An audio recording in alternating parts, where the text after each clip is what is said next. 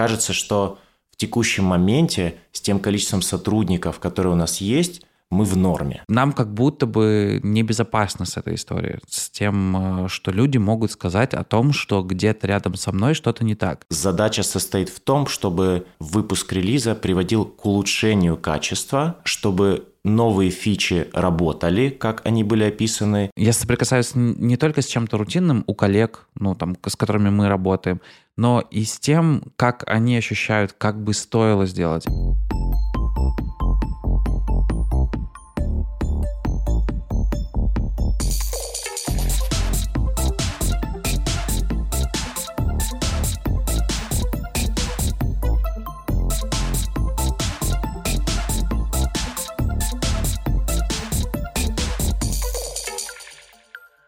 Всем привет, я Леня, кофаундер стартапа, который делает этот подкаст. Это корпоративный подкаст компании Браск «Бескультурщина». В этом подкасте мы разговариваем с коллегами, партнерами, иногда клиентами нашей команды и стараемся выяснить, какая культура у нас в команде, что вдохновляет, а что срочно нужно чинить. От наших гостей, а это ваши коллеги, я жду искренности в разговоре, а от команды поддержки героев и крутых обсуждений после. А если вы слушаете этот подкаст, принимая решение присоединиться к нам или нет, то надеемся, мы сможем больше вам помочь тем, о чем говорим здесь. Сегодня в нашей импровизированной студии Жора. Жора, привет. Привет, Леня. Спасибо, что пришел. Расскажи, пожалуйста, немного про себя. Привет, меня зовут Жора. Я тимлид инфраструктуры. Ты, наверное, один из первых менеджеров SEO-1, кто присутствует в нашей прекрасной студии подкастов э, на записи подкаста. Мне хочется попросить тебя рассказать э, не только про то, чем ты занимаешься, но и про то, как выглядит твоя работа как менеджера, какая у тебя там команда, можно всех не перечислять, но там коротко рассказать, чем вы занимаетесь, какой у вас профиль, как вы коммуницируете с другими. Исторически нашу команду назвали команда инфраструктуры, где-то она описывается как ML infrastructure.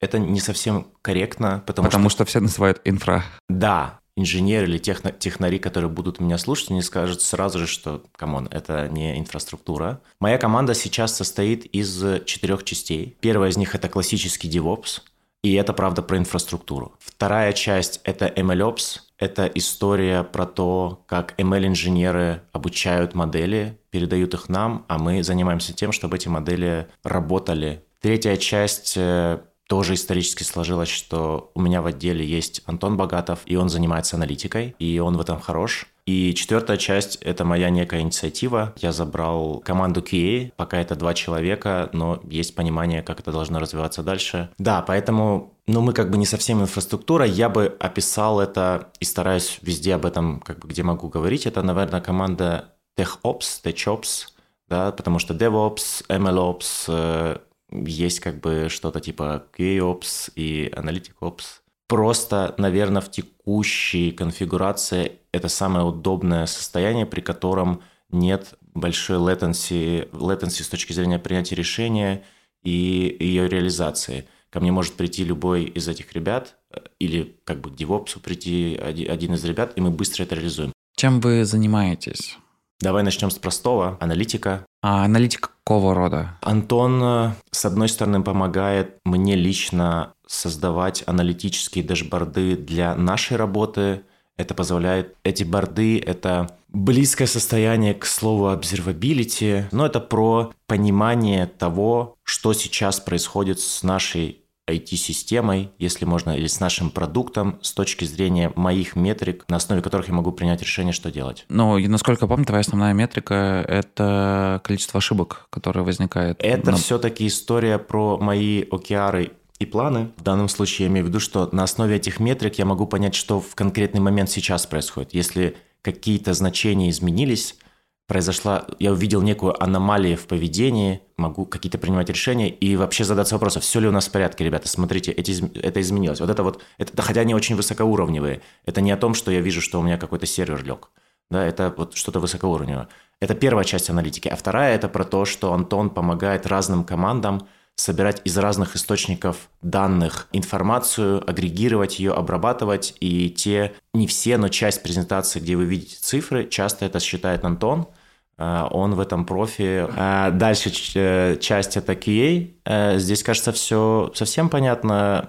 Есть ручное тестирование, есть автоматизированное. Задача состоит в том, чтобы выпуск релиза приводил к улучшению качества, чтобы новые фичи работали, как они были описаны, и чтобы новые фичи не ломали старый функционал. Третья часть — это MLOps. Как я и говорил, MLOps — это Алик и Паша — они как раз занимаются тем, что взаимодействуют с командами ML-инженеров и занимаются тем, чтобы вот, собственно, эти модели работали. Чем отличаются ML-опсы от ML-инженеров? ML-опсы — это ближе к технике и к практическим решениям. ML-инженеры и ресерчеры — это про долгие, иногда долгие эксперименты, повторение какой-то деятельности. Вот, наверное, то есть здесь все-таки больше техники более-менее понятны, хотя все равно иногда мы такие, так, ну тут что-то непонятно совершенно происходит. Да, и последняя часть, собственно, которая действительно похожа на инфру, это DevOps.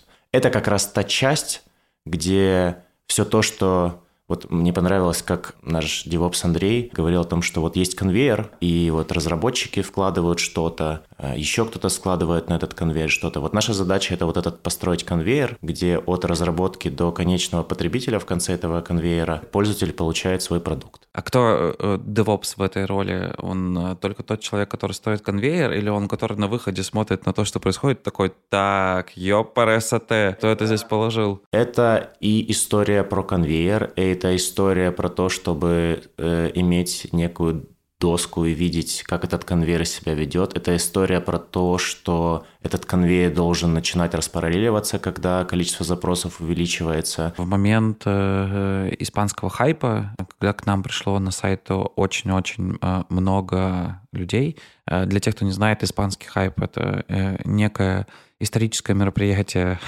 нашей компании — когда информация о нас появилась во многих испанских социальных сетях и медиа, и к нам пришло очень большое количество людей, и я так понимаю, что тогда понадобилось э, расширять.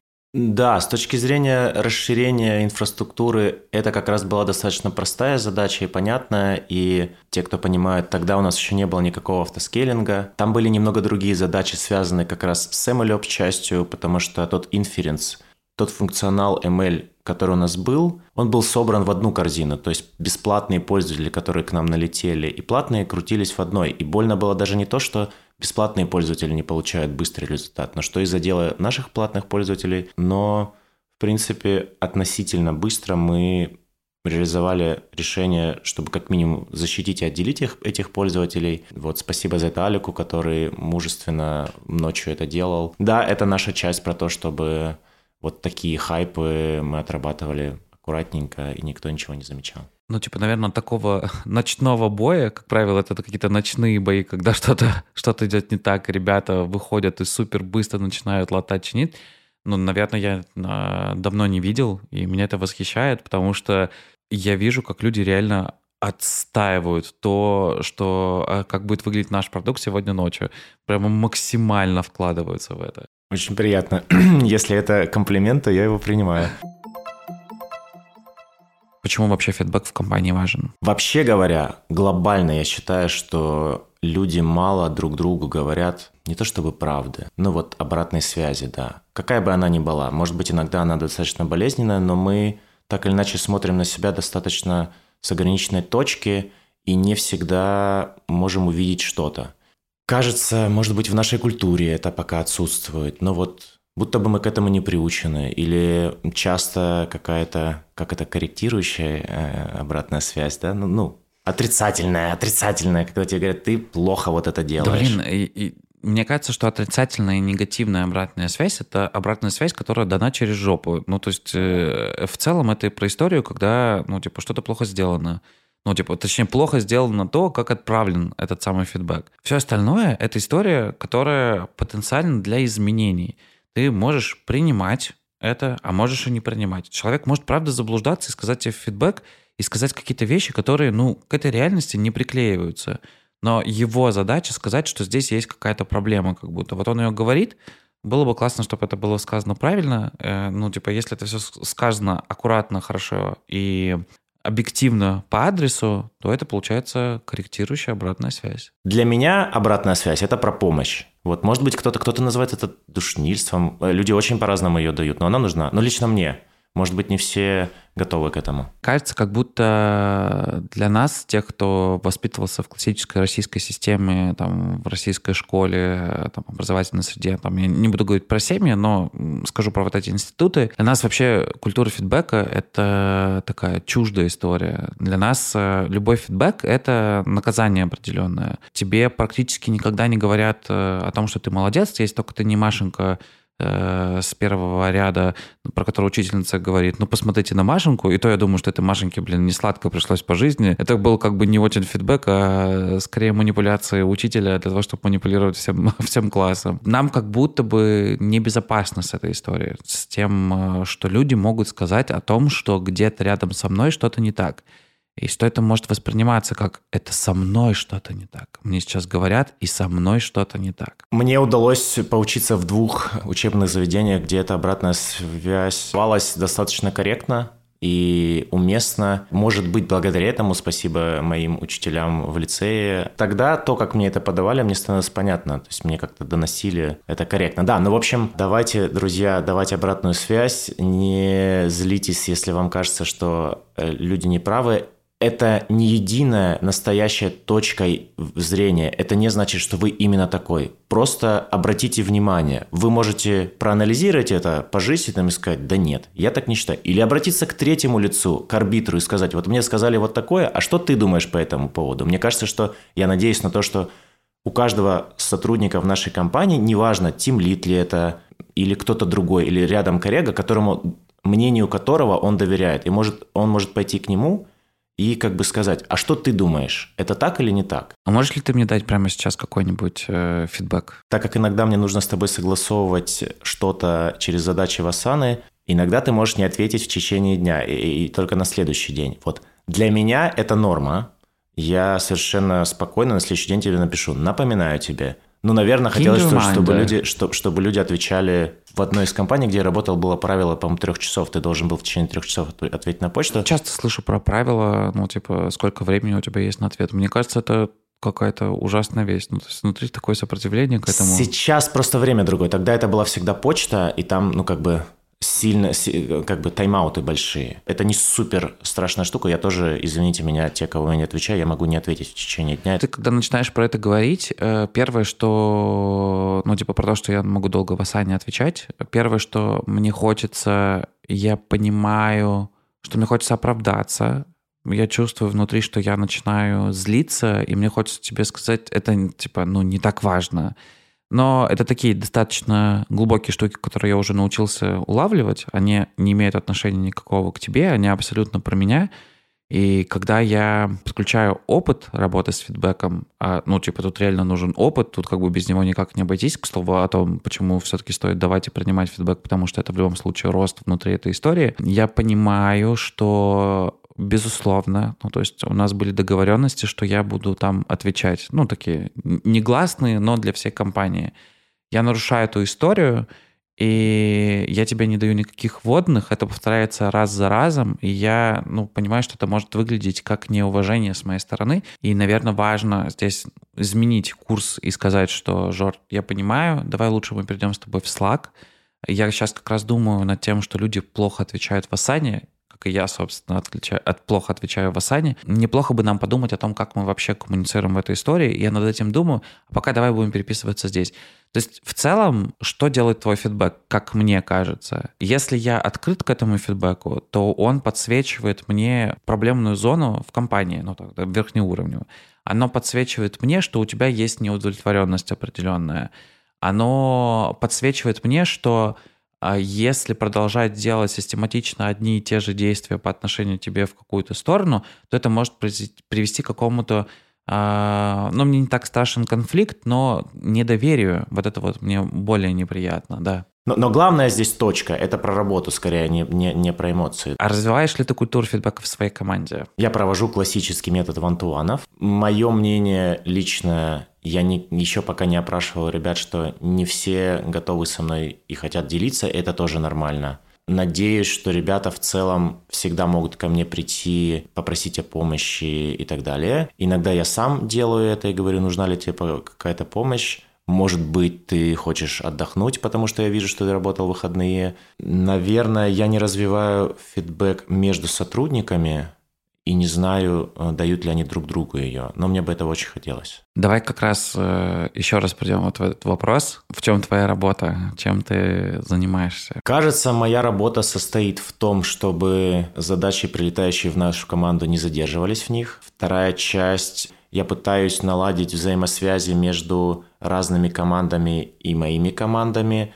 чтобы принятие решения было прозрачным для, друг для друга, чтобы наши идеи были учтены, чтобы идеи э, других отделов были учтены. Отвечаю за выполнение разнообразных планов. Где-то пытаюсь помочь. Есть метод уточки про то, что вот э, человек столкнулся с какой-то проблемой, ему нужно поговорить вот с этой уточкой, и она как-то... И правильно заданный вопрос уже половина ответа. Также здесь, возможно, я не всегда понимаю что-то в MLOps, но в ходе диалога с ребятами я надеюсь, что я могу им помочь, и мы можем решить эту проблему. Многим коллегам, с которыми ты коммуницируешь, будет интересно узнать что-то про тебя, про тебя что-то из твоей жизни вне работы или про твой путь, как ты пришел в э, эту специализацию. Ну, если мы говорим про специализацию, то я закончил классическую кафедру ВТ, Таганрогском радиотехническом университете, сейчас это Южный федеральный университет, и у меня не было выбора. Можно ли сказать, что это традиция? В общем, этот университет закончила большая часть моей семьи. Как и у многих людей, не было выбора то есть тебе говорят, ты идешь учиться в этот университет, такой, окей. Но, несмотря на это, я не жалею. Это был офигенский универ, классная группа. Если кто-то из ребят А36 меня слышит, э, и А46, я передаю вам привет. Потом я поехал в физтех, э, потому что мне хотелось э, поучиться крупном вузе России, одном из лучших и так далее. Меня всегда тянуло к технике. Я думаю, что родители понимали, что я, конечно, более технический чувак. Вот мне кажется, что я чинил все велосипеды на своей улице, всех моих друзей и так далее. Мне стало понятно мое направление, что я, похоже, не программист, но вот я люблю со всякими системами всякое делать. И вот я здесь. Почему ты пришел в нашу команду? Работа в стартапе даже для меня это некий риск, что правда. И я понимал, что вот, а я ни разу этого не делал. И вот конкретно сейчас, в моменте, я могу себе это позволить. Нет каких-то обязательств, даже если что-то пойдет не так, мой, мой уровень ответственности позволяет мне это сделать. Если говорить про технологически, просто ну, как бы так получалось, что каждый раз я менял работу и менял, менялись направления или технологии, в которых я работал. Следующая моя развилка была либо крипта, либо э, все, что связано с AI, и вот я выбрал э, AI, EML и тому подобное. Как ты считаешь, какая культура у нас в компании? Я бы это сравнил с детьми в, каком смысле? Что вот особенно маленьких детей, раз некоторые привозят, значит, педиатр, он, значит, его взвешивает и говорит, в норме недовес, перевес. Вот. Также здесь кажется, что в текущем моменте с тем количеством сотрудников, которые у нас есть, мы в норме. Я знаю, что многие сотрудники переживают, многим сотрудникам что-то не нравится. А, давайте обратную связь, ну так просто я говорю. Э, постарайтесь, чтобы она была корректной.